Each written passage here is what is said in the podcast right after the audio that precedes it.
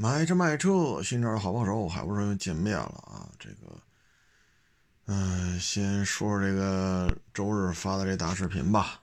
啊，海阔砍车冒号啊，二手车入行的故事。这个呢，就是笼统的介绍了一下啊。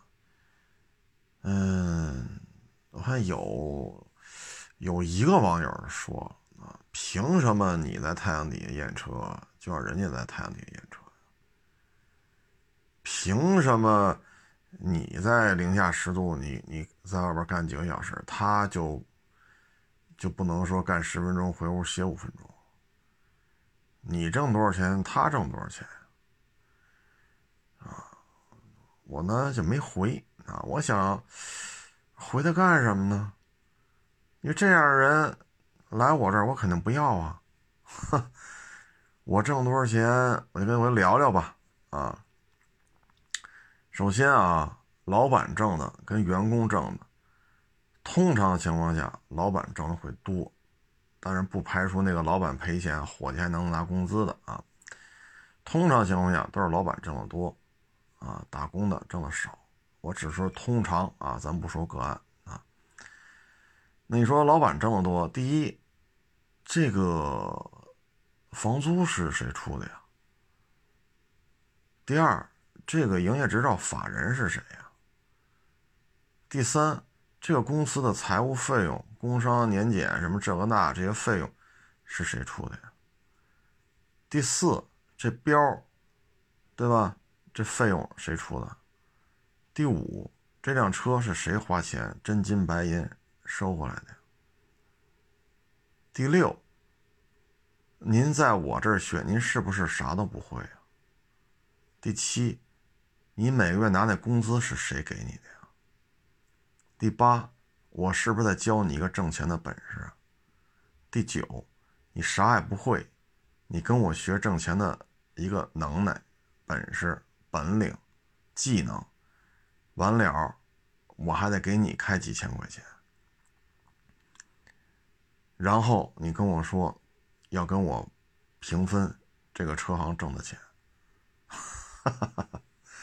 行了啊，这开场诗呢有点长啊，呃，然后这样的网友我们都不回应，回应他干什么呀？啊，节目里一说，当一乐子一听就完了啊。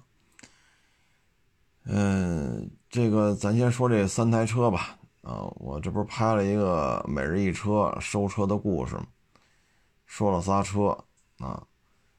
这玩意儿看完了，觉得这这这这怎么这么逗啊？这事儿啊，咱这节目呢，语音节目时间长，所以咱可以敞开聊啊。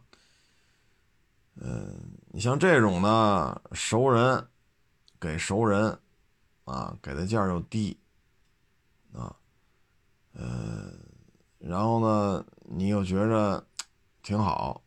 对吧？你觉得是熟人，但是这车你并不了解啊，所以在这时候呢，确实容易出现一些问题啊。像第一台呢，就是说说啊，跟我说是原漆原玻璃原胎，那实际上来了一看，满不是那回事儿啊。那他对于这台车原漆原玻璃胎原原漆原玻璃原胎的判断是什么呢？是因为那哥们儿把车给他的时候就这么说的。所以他就这么认为了，然后说在他手里呢，也确实没有任何剐蹭，没有任何覆盖件的这个这种修复啊，所以他呢给我，他也这么认为的。那我们一看呢，对不上啊，对不上，然后他又当着我们面按免提打电话问，你不是说这这那那这怎么不是啊？啊，那边说忘了跟你说了，哈哈。嗯，至于撂了电话，人家气哼哼的把车开走了。这个后续 这我们就不介入了啊，因为我是想收你这车，你跟我说的可好了啊，这么大的年份，原漆原玻璃原胎，还全程电保，这么大的年份，这这种人那我肯定要啊啊。那很多网友问什么车，什么车我就不说了啊，因为这车没给我们。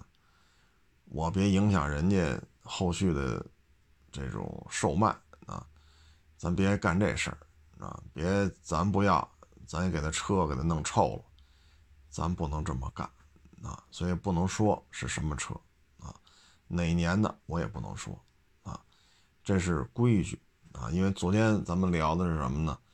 就是这个啊，前天了吧，我也忘了啊，聊的就是那个呃，汽车圈流量与规矩啊，这个规矩呢，别人不愿意遵守，我遵守啊，我不给人曝光啊，呃，第二辆呢，我觉得这就是一饭局的事儿了啊，A 请 B 吃饭，在饭桌上呢，A 做东，这时候呢。B 就来 A 的这个饭局吃饭了，这时候发现饭桌上还有 C，啊，B 和 C 不认识，但是 C 和 B 都是 A 请来的，A 做东啊。那吃的过程当中呢，C 就说了，我一车要卖，啊，几个月几千公里，啊，然后呢，正好这 B 呢一边吃一边听，哟，这车我挺喜欢的，多少钱呀？哦，也不贵。这么新的车，又是熟人，其实就是吃饭刚认识，然后就约着就买了过户了，啊，买了之后呢，你看这事儿啊，有这么两个点，我觉得值得跟大家分享，啊，因为不是所有的朋友都都加我微博了啊，或者加我微信了，啊，就是可能没看着那个每日一车啊，嗯，他这两个点在哪儿呢？第一。他买完之后觉得是不对劲，但是说不出来，因为不是干这个的。他去四 S 店保养的时候呢，更换机油、机滤啊，他就说啊：“师傅，您帮我换完了，你给我看看车，这车有事儿没事儿？”然后伙说：“没事儿。”啊，他就把钱交了，就是一个小保养的钱啊，没有别的钱。然后他就觉得，嗯，那行，那就开着呗。后来呢，还是不放心，啊，他又花了一千块钱的检测费。各位，他这车可不贵啊，当年新车的时候也就是十小几，啊，呃，所以呢，不是一个很昂贵的车。现在就是几万块钱了。然后这车呢，他就开到一检测中心去了，人家跟他要了一千块，啊，一千块钱。结果呢，出检测报告还给了张发票，不收了一千块钱吗？好家伙，真正规。结果说什么呀？这车不是事故车。挺高兴，那就开着吧，对吧？四 S 店也没事检测中心也没事开着吧。然后呢，现在要找我置换了。啊，我说您这车呀，这后屁股啊，肯定追过尾。啊，因为这个，这个手感都不对。啊，一摸就能摸出来。我说你这手感都不对，啊，然后我说你看啊你这个后边这腰线什么，这后备箱啊，腰线什么的，不论是色泽、手感，那还是视觉的这种这根腰线啊，我觉得哪哪都不对，啊，我说你拿气门一杵杵吧，这一杵一千多，啊，我这要一千多的话，我这是。这事儿，然后就打开这盖儿了，我们一看，我说这台车啊精修过，啊，所有的拆装痕迹都给抹掉了，啊，但是抹掉的痕迹和原车的还是不一样，它只是把拆装的痕迹抹掉了，但这个抹的过程，它还是跟原车的还是不一样，啊，我说你看你这后屁股就不对劲。摸着也不对劲，看着也不对劲，气门一一杵一千多，啊！我说您这个后备箱至少半斤腻子糊上去了，啊！你说是不是事故车呢？因为他那车啊结构比较特殊，我说我们也就不再往下看了，啊！因为您这车呀，就是他自己开的也那什么了点啊，还有其他的一些剐蹭啊，这个。嗯，就不说那么细了。我说这个，咱也不上举升机看啊。反正您这车呢，这个您跟我们说的受伤的地儿，我们都查了，确实有啊。因为有的也伤到了一些核心的点了。这个呢，您说是没有，但是我们检查它是有啊，当着您的面看，您看奇门一处是不是一千多？是不是一千多？这一千多意味着什么？你要整不明白，你就拍下来，你找到明白人问你，啊，别到时候说我们忽悠你，是吧？后来他觉着，他这个确实不是我弄的，啊，其他的地儿这儿撞了那儿撞，这确实都是我弄的，啊，有些他那车有些伤已经上纲上线了啊，但是人说这些是我我开车时撞的，这个真不是。啊然后就就问这是为什么？为什么四 S 店我花了钱为什么不告诉我？我说你花的钱是机油、机滤、工时，你花的钱是这三项，人家也不接着检测的活儿啊，对吧？人挣到机油、机滤、工时就完了吧？你爱哪买哪买，跟我有关系吗？是我四 S 店卖给你的吗？谁揽这事儿？对吧至于那个检测机构呢？我说你看出这报告，此车不是事故车。我说这东西，哎呀，咱别说目视啊、手摸呀。我说这检测机构还没个漆膜仪吗？杵这后备箱只要杵一下就能看出来。我说这活也够可以的，反正。呼半斤腻的倒也不能说事故车，因为是不是事故车不是按说过过秤，是不是多了半斤腻的就叫事故车，也不能这么聊。啊，反正因为您这车啊就几万块钱的量了，啊，您这心气儿吧，就以您这车况，我们觉得就不值这价钱了，所以咱也别上举证机了啊，进一步去核实您这车还有底下啊撞没撞的，是吧？这个那个我就不用看了。因为您自己开的时候，您其他其他部位撞的已经构成事故车的这种要素了啊。最后这个我说那不行，你就找找那个，不是 A 做了东吗？你去找找那 A 或者找找那 C，你问问怎么回事吧。啊，您这心气儿，我们肯定是弄不了您这个，就是没有这个后屁股这一下子，您这自己都给撞成事故车了。你也别说后屁股这一下，啊，这是第二辆，啊，这个呢，我觉得，哎，哼，这我我怎么说好啊？这个，第一个就是这饭局的事儿，第二个就是四 S 店和检测机构的事儿，啊，反正就这么说的，我也就这么转述一下，啊，嗯。说什么好呢？啊，第三辆呢？我觉得可能就是过度维修了。啊，他就开着车啊，在那地库里跟那倒车揉库，结果呢，嘣儿，杠啊蹭在水泥墩上。这杠一蹭呢，这杠和翼子板那缝不就裂开了吗？然后那个杠上不就蹭花了吗？然后就送到四 S 店去了。啊，四 S 说给你换一个吧。这玩意儿喷完了色儿不好看，啊，他就行，那就那就换吧，啊，按他说啊，这车头就这么一次受伤，啊，但是我们检查的时候呢，觉得不对劲了，啊，因为什么呢？这车纵梁螺丝拧花了，啊，车头啊别地儿都没毛病，这车。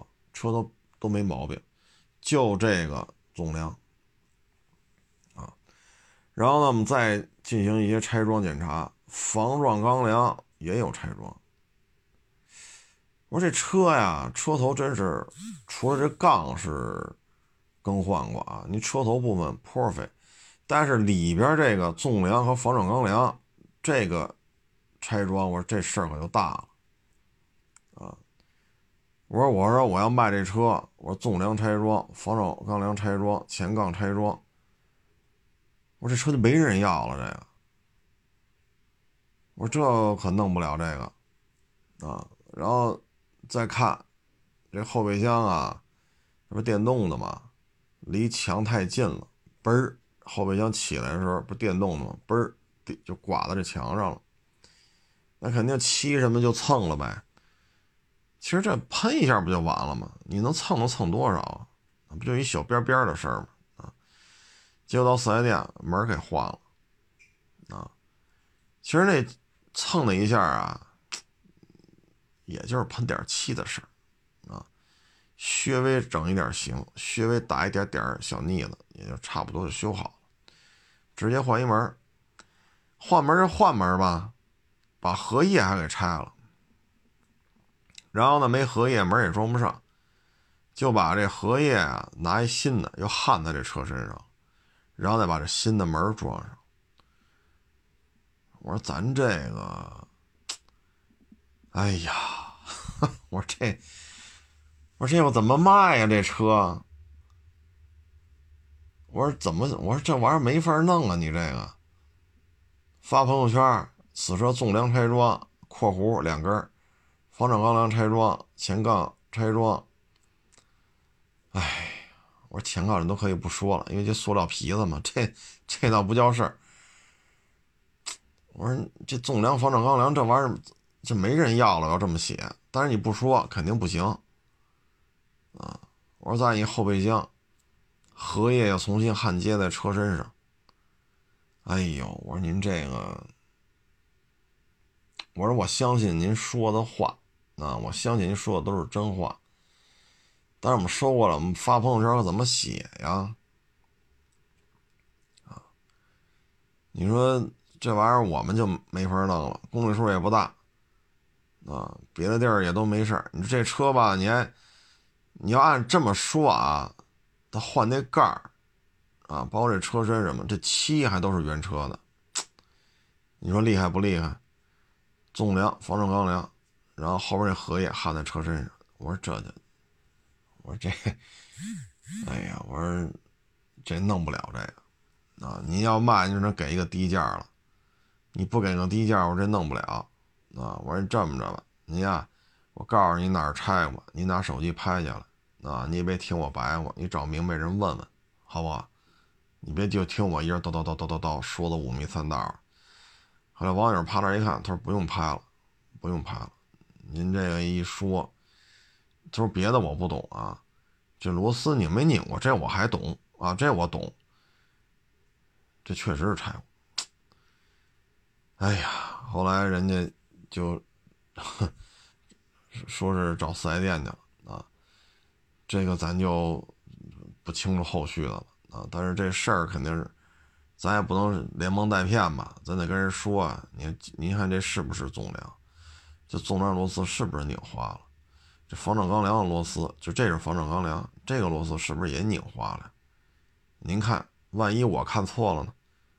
对吧？人一看，哎呀，这棱儿都快拧，都快拧的都都不成那棱儿的样子了啊！这就是这几台车啊，一个也没要，都开走了啊。嗯，有俩呢是。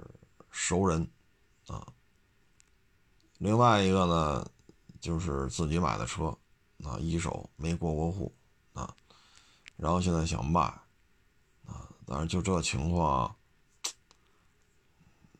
这种车你要说啊，换过翼子板，那咱就说换过翼子板，这倒没什么，啊，我说但是您这就今就这这几台车啊，就。他不是说换一个翼子板，或者说换一车门，他不是这么点事儿，啊，因为换翼子板的车我卖过，换车门是咱也卖过，那看着都挺好的。但你这个，这我说这个，要么就你得给一便宜价，要么您就您说谁给一倍儿高的价，那你就买他的就完了，啊，你说我看不出来那是我水平能力。对吧？看出来了，你再不说，你这都是核心要素啊，上纲上线的事儿。这这要么我就水平低，我没看出来；我要看出来，我必须得说，不说肯定不行所以就跟大家做一分享吧，啊，反正有用呢，你就听着啊；没用呢，你就当我没说，行吧？就就是做一个分分享啊，也没有别的意思。什么车我也不能说啊，因为不能拆别人的买卖啊。这个今天呀，让人振奋的事情是什么呢？就是咱们签了这个这个协议，叫什么叫二胖啊？RCEP 啊，就是区域全面经济伙伴关系协定啊。我这个意大利会七十多种意大利语的主呢，我觉得这个这个 RCEP 应该叫二胖比较合适啊。二胖协定呢，这我觉得是一个战略性的胜利啊。原来那个奥关海。主导的叫什么？叫什么 PPPT 是叫还是叫什么来着？啊，呃，那个呢，目的呢，就是完全要把咱们孤立，啊，完全把咱们孤立。嗯，就是太平洋啊，周围所有的国家，除了咱们，都要参加这个，就是一个低关税的促进贸易的这么一个协定。啊奥关海同志签的叫是 PPT 还是什么来着？还 TPP 啊，我也忘了啊，反正跟 PPT 差不多啊。那个呢是环太平洋，除了中国都跟他玩啊，等于咱们就被孤立出来了。但是呢，大统领上台之后呢，这个呃，他就退出了啊。然后咱们这边呢，就开始谈这二胖协定，啊，RCEP 啊，这个呢是东盟十国，中日韩、澳洲、新西兰加印度，啊，呃，基本上呢就这一个亚太地区的主要经济体就全都包括在里边了。这样的话呢，就是等于咱们真是实打实的就要是一起发财，或者说。一起共度难关吧，因为现在日子不是太好过啊。将来好过了，就一起发财。这个呢，意义还是比较大的啊。通过了八年的谈判，在那个奥关海同志的 险些就签了，签了咱们就真被孤立了，经济上的割裂那是。但是呢，这董王啊。没有什么，没有谁比我懂啊！董王上来之后呢，就胡折腾，哎，PPT 就散摊子了！这里边呢，你看啊，中国和日本第一次达成双边关税减让啊，这个呢，就是中国和日本这是历史上的突破啊，历史上的突破。嗯，这个将来呢，可能要实现零关税。啊二胖协定呢，就是各成员之间关税减让，以至零关税，时间期限为十年内，十年内降至零关税，啊，就是以减让至降至零关税，期限为十年之内，啊，也就是说呢，咱不说具体了，你今天还有网友问呢，这个摩托车是不是零关税？咱不说这个了啊，但是这个大的趋势，特别是中国和日本之间签的这个。非常好，啊，这确实是好事你看啊，咱们一说这摩托车是泰产的还是岛产的？岛产的就是日本本土产的，泰产的就是便宜，岛产的就是贵。排量相近的情况下，价格差出好多去。为什么呀？咱们跟东盟之间摩托车这块是零关税了，啊，或者说接近于零吧，啊，它毕竟还有一些杂费啊，呃，刨去这个杂费就接近于零了啊，可以这么理解。所以排量相近的车，泰产和岛产能差出好多去，这就是实打实的、实打实的一个让利啊。所以在这个协议啊之后，那这个倒产摩托车的关税也会逐渐降低啊。当然，这个协议里是不是单独把摩托车给排除在外了？这我也没看细则啊。他们开会也不叫着我啊。老是一说就厨子的事儿啊，所以我觉得这挺好的，啊，呃，那很多网友说，那澳洲怎么也跟着，不得弄他们？各位啊，大统领这边呢是一锅粥了，啊，这个签这协议之前呢，大统领根本就顾不上，啊，下一任呢还发了个讲话啊，是那个那个岛是归他们，不归咱们啊，就跟这个捕鱼有关那个岛啊。但是呢，中日双方根本这次就没听他跟这瞎搅和，因为什么呢？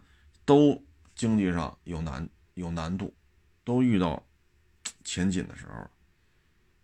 说不能因为你那儿哈又打嘴炮，弄得咱们两个国家之间瞎折腾，对吧？所以咱们先解决咱经济的问题吧。所以中日这次没听他那瞎搅和，然后就签了。这个对于我们尔克来讲是一个非常不利好的事因为这个协议把他排除在外了。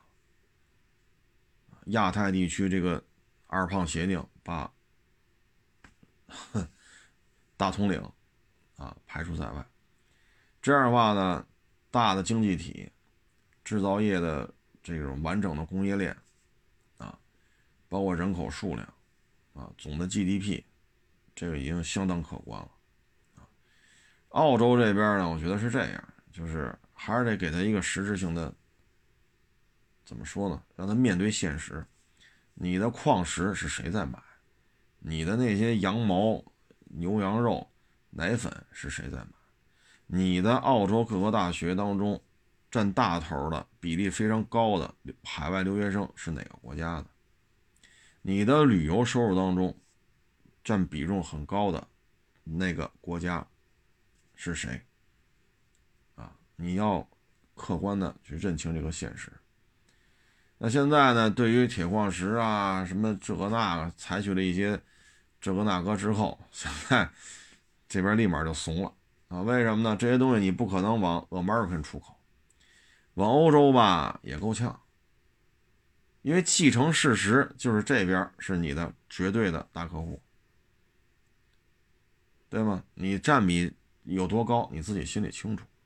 你的高等教育、旅游、房地产、矿藏、畜牧业、奶制品。你还这么折腾，那你现在你想跟那边怎么怎么着？那那边已经 乱成什么样了？那边啊，这个说我胜了，那个说我胜了。你说一共就一个人能在这干四年，俩人都说自己胜了，你这不是乱了套了吗？这，所以这次呢，我看也是乖乖的跟这签，啊，也不滋毛了，因为他知道滋毛来滋毛去，国内的这个经济受到重创。啊所以这个二胖协定我觉得很好，将来呢，可能进口的汽车、进口的摩托车，反正我没看到细则啊，这个没看着说把这些东西摘出去。反正这说了什么呢？国务院决策部署，积极参与推动二胖协定，在关税减让要做大量的细致工作。下一步，财政部将积极做好关税减让的相关工作。各位啊，这是国务院。发的文啊，所以这个还是挺好的。东盟十国，咱们跟东盟之间已经是零关税了。现在东盟又加上邀请中日韩澳新印，这边让我们觉得挺有意思的就是什么呢？印度临签约之前不玩了，不玩了。为什么呢？就是 它呢现在的这个低端的产业链吧，其实抗冲击能力还是比较差。手工作坊的东西太多你包括这个修铁路，你包括这个修港口、修机场啊，你包括衬衫呀、拖鞋呀，你甭管是哪个领域的这种工业产业链啊，咱们这边的还是非常强大、非常完善的啊，产能不是惊人，产能是过剩啊，惊人后边加一过剩，所以一旦说。他要把这个关税壁垒取消的话，那可能 这个对于他来讲是非常恐怖的一件事情啊！他又没有那么多的受过教育的人口啊，所以这个闸门关税壁垒一旦解除的话，因为十年嘛，这所有签约的人都要承诺十年关税减让至零，期限十年之内啊，所以依照印度来讲，可能确实有点扛不住啊。退出就退出吧，反正跟咱们关系也不是太融洽啊。嗯，这个真是一个孤立与反孤立的问题。现在等于就是这个协议没有大统领什么事儿，新上来那个吧，又现在又当不了权，因为再任这个吧，又说他没输，那个说我赢了我就要上任，这个说我没输，我不可能，我要连任啊，所以他也真顾不上了啊。然后咱们这边就成了，这里边呢还一个特别有意思的事儿，整个这次。谈是吧？咱哥几个啊，凑一块儿怎么挣这钱啊？有钱没钱，咱得回家过年。哎，谈这事儿的时候，把台湾省给摘出去了。您看出这这事儿对于咱们的成功，这个意义体现在哪儿？对吧？第一点啊，董王 还有那个，咱弄不清楚到底是谁啊？反正在任的说自己没输。那个说自己选上了啊，那波咱给他弄成了一个反孤立啊，本来 PPT 是孤立咱们，现在咱们把他孤立了，哎，咱们这是第一步赢了啊。第二步呢，像澳洲这样的啊，就会逐渐的清醒的 面对事实了啊，应该跟谁关系走近点啊。呃，第三，印度退出去啊，对于咱们来讲，反正少了一个市场，但是。也无所谓，啊，他那个是吧？印度这高冷范儿，啊，这个是吧？呃，什么什么的身子，什么什么的命啊，这是也算是一个不安定因素吧，也算排出去了。我觉得最后一点就是这个台湾省，啊，这回台湾省就压力就大，它周边的这些啊。大的经济体周边的这些相关的国家签了一个零关税的协议，单独把你摘出来，所以你能看出来，这为什么我说这是一个胜利？当然自私点说，我就关心摩托车啊，这以后工升级能不能便宜几万呢？岛产的和泰产的能不能别这么大差价？这咱从咱个人讲，我就关心这个。你大面来讲，我觉得这一二三四啊，可能还有其他的。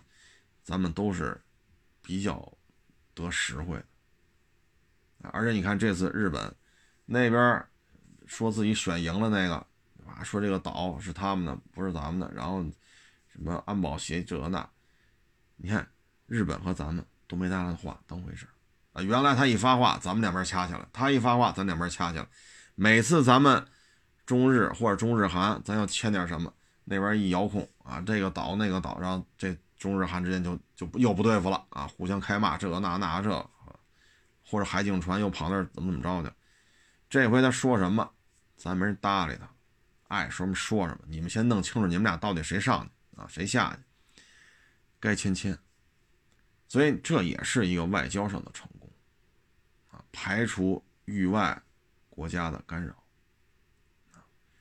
因为为什么到今天，第一国家。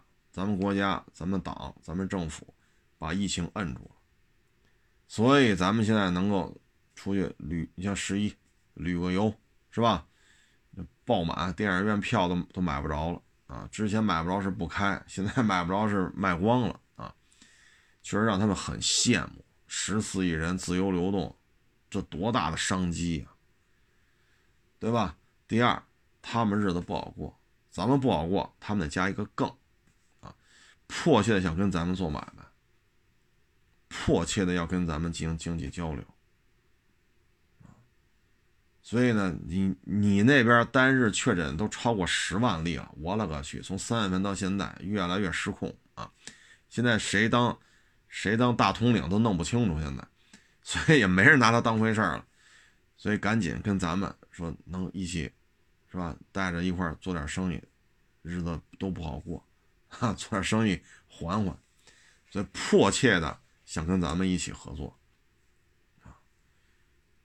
所以你看，这个日本呀，什么韩国什么的，这哪个人根本就不听你的，就咱们就签完完了，咱也别听他吵吵这个岛，他一说是谁的哈，咱两家掐去了，他一边看着，他就动动嘴皮子，咱俩这弄一堆船，这个那个一堆飞机，这这是不是？所以我说这个是一个非常大的成功，非常成功，经济上、外交上，这个影响是非常深远的啊。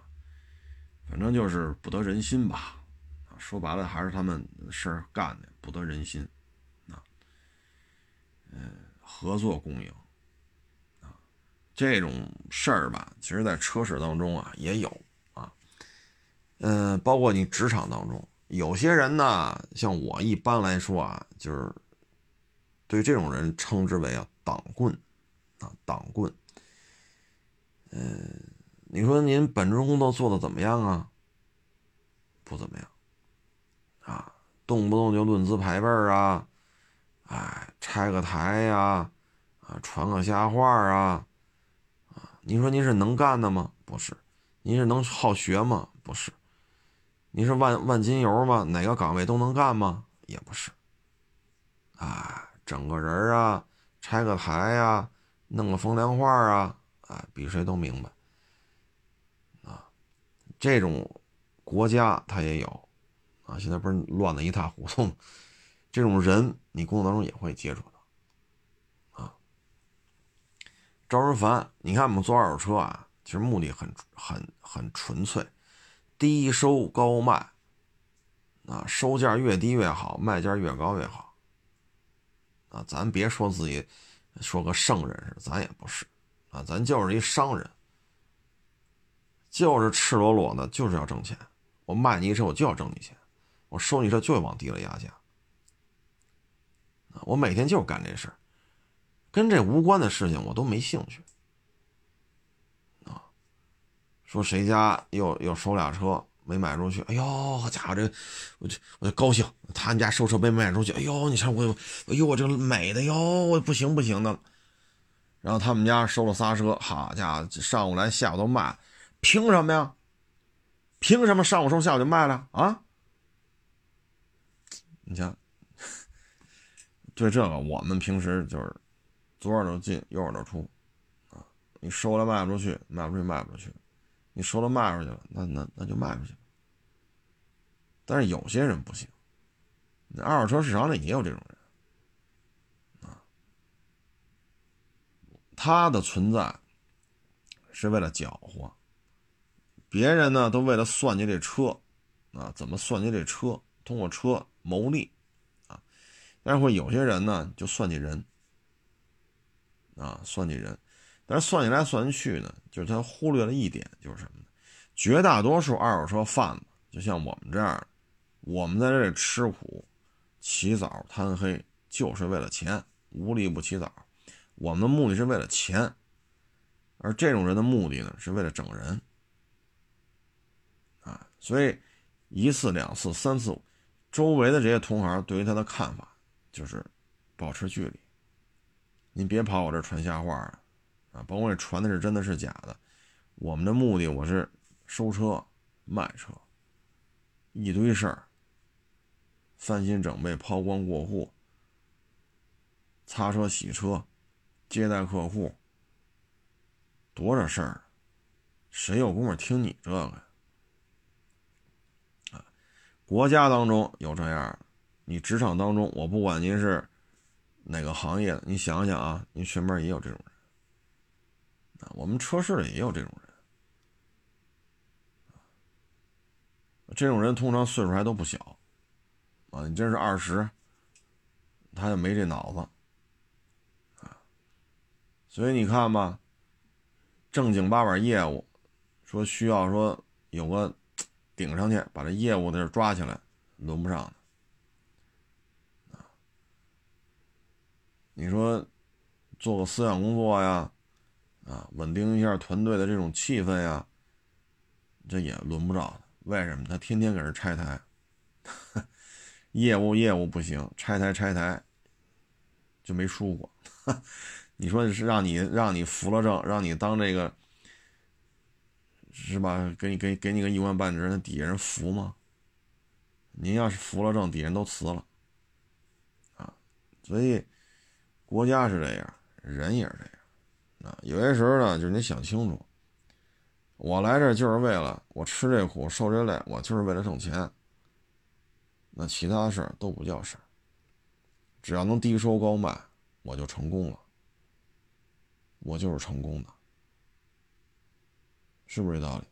啊，这就行了，啊，呃，所以您看嘛，国与国之间有这样搅屎棍子，啊，职场当中呢也有这种人，大家可以琢磨琢磨，对吧？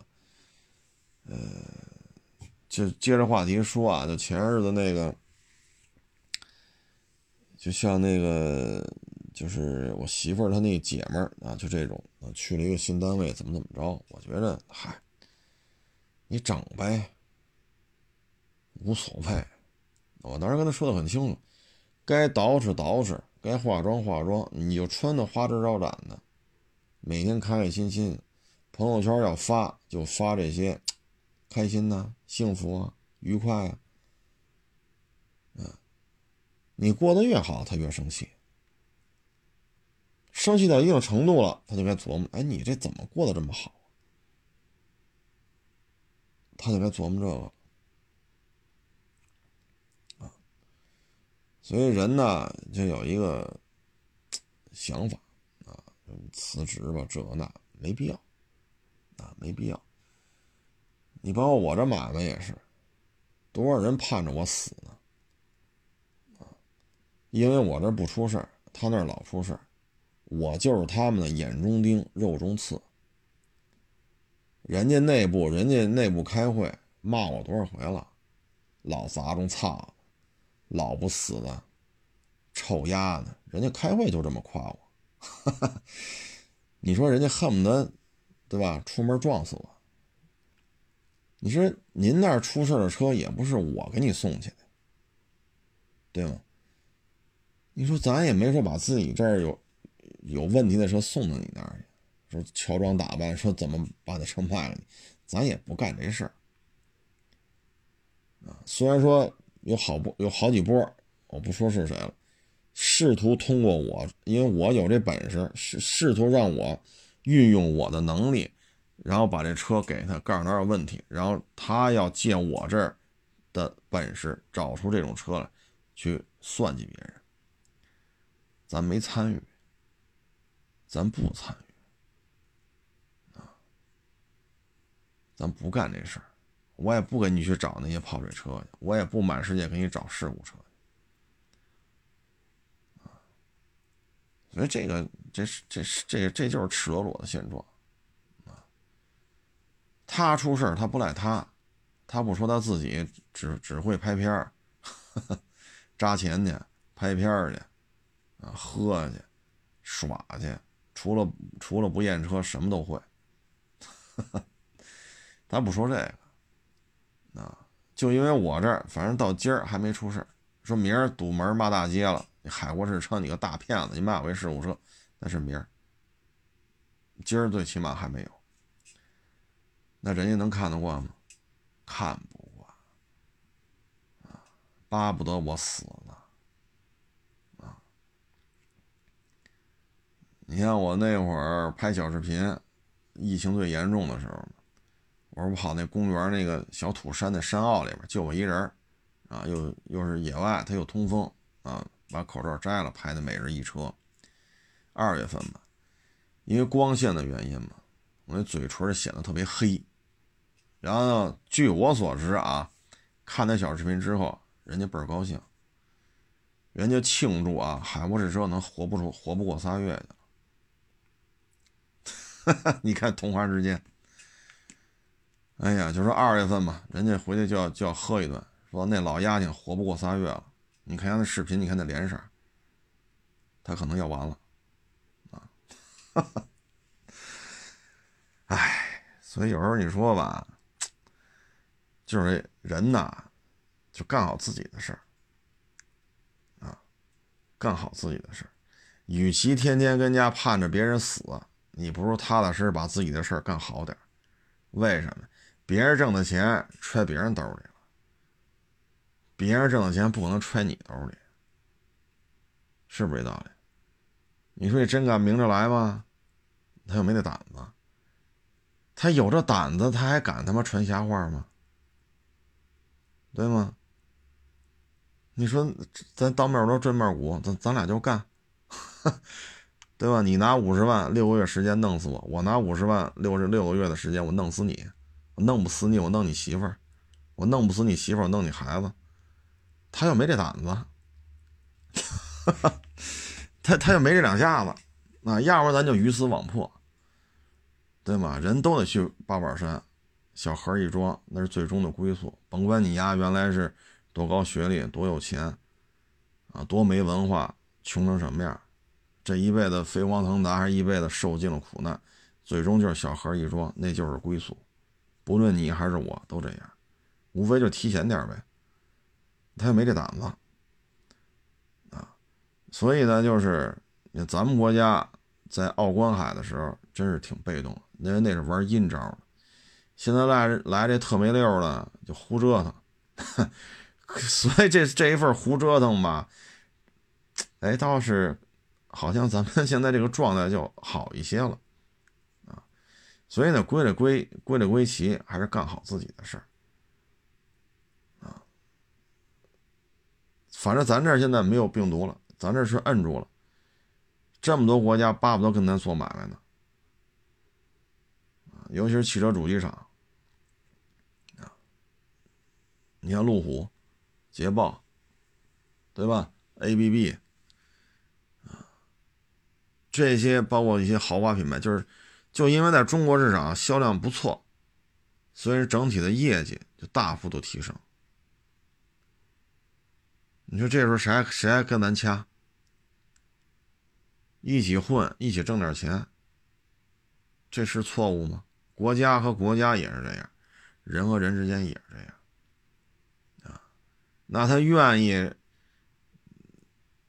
是像个党棍一样这么活着，那就活着呗，对吧？咱们原来说过什么叫核心竞争力，很多人说验车是，我说 你要说二这二手车啊，验车是核心竞争力，我绝对不反对你这么说，我也认同。但我认为这可能是二手车保命，就开一家车行或者在二手车里混口饭吃，这是保命的竞争力，对吧？那说我不干了。那我会验也好，不会验也好，这就是我的事儿。您验的比我好，您接着干；您验的没我好，您愿意干，你也接着干，对吗？各干各的啊。所以有些时候吧，就是得想得开啊，得想得开。嗯，就跟堵车似的，你说哪天这路上没有人别你两下，哪天没有加塞了？对吧？除非你不开车，你像我们这每天四个钟头在路上，我们这开来开去，你说哪天不被人加塞儿，哪天不被人别？同样，你你说每天你不你不并线，所以就是每天啊，对于我来讲，开车就是甭管一个钟头、俩钟头、仨钟头，最终目的地我就是要从这儿开到那儿，这就是我最终的目的，堵也好。不堵也好，刮风也好，下雨也好，我就是要到那。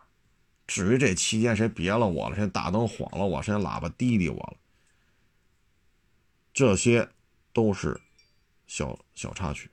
我的主线就是要开到那，最终我开到了就是行了。同样晚上回家也是，我的目的就是要回家。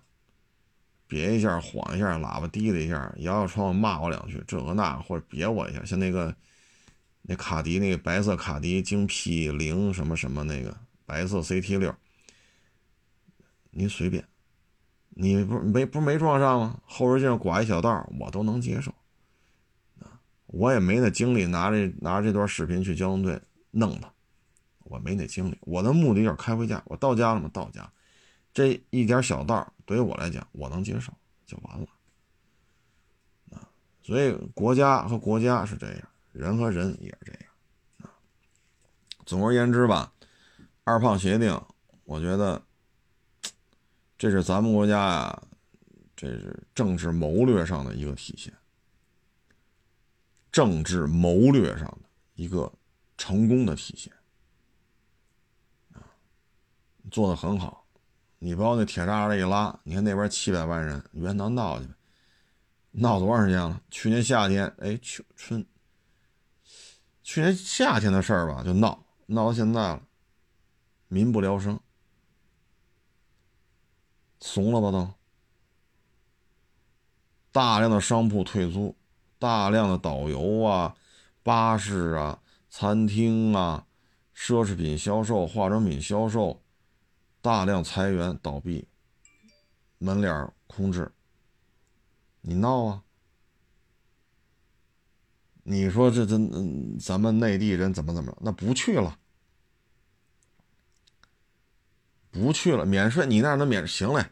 给你这机会你不珍惜，行了，拉到海南岛去，一天卖一个多亿，好家伙，这一个多月扔那边去，是不是够他们吃喝了？那你既然这么想不明白这道理，还这么折腾，那弄海南岛去，这钱谁挣不是挣啊？内循环，这仨字能理解吧？内循环，现在傻了吧？指着。大统领帮你，大统领都弄不清楚自己现在，现在咱都弄不清楚到底谁上了谁下去，咱都弄不清楚未来他们那边会出什么乱子，咱都都是看热闹，对吧？就当一乐看了，傻了吧？所以你看看，这就是政治谋略上的一个成功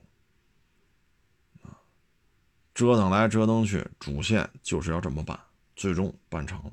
办成了就行了，啊，所以就说到这儿吧，说多了咱这跑偏了啊。嗯，反正华晨这事儿吧，今天还有网友说呢，太不争气了。哎，华晨呐，每年华晨宝马得给他六七十个亿的纯利，你拿着这钱。你要是把金杯系列维持住呢，哎，你也可以，啊，你要是能把你这个自主品牌的，就后来叫什么 V 三二零、V 五三零什么的，你能把这些个维持住也行。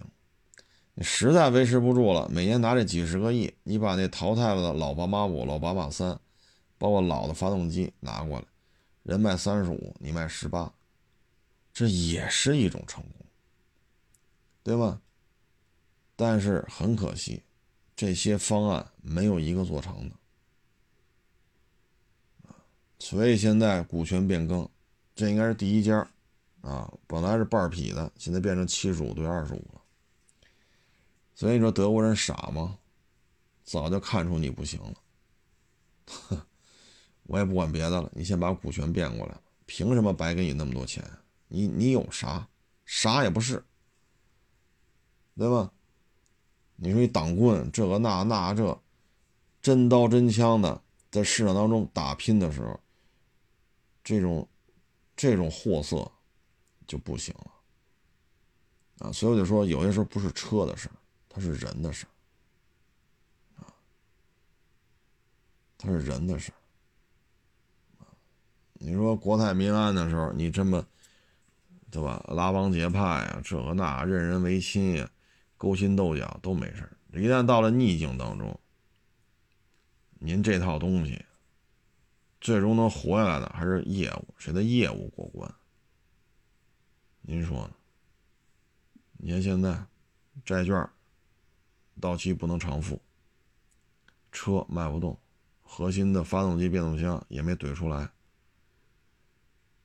丰田呀，雷诺呀，啊，这也没什么起色啊，所以这人也是，企业也是，国家也是啊，踏踏实实学点本事就完了，学点本事，社会上有一立足之地，挣俩钱最起码盒饭钱能挣出来，就挺好。啊，就挺好。嗯，归了归西，还是干好自己的事。啊，成吧，就说到这儿吧。啊，确实也是挺累的。谢，谢大家支持，谢谢大家捧场，欢迎关注我新浪微博“海阔试车手”微信账号“海阔试车”。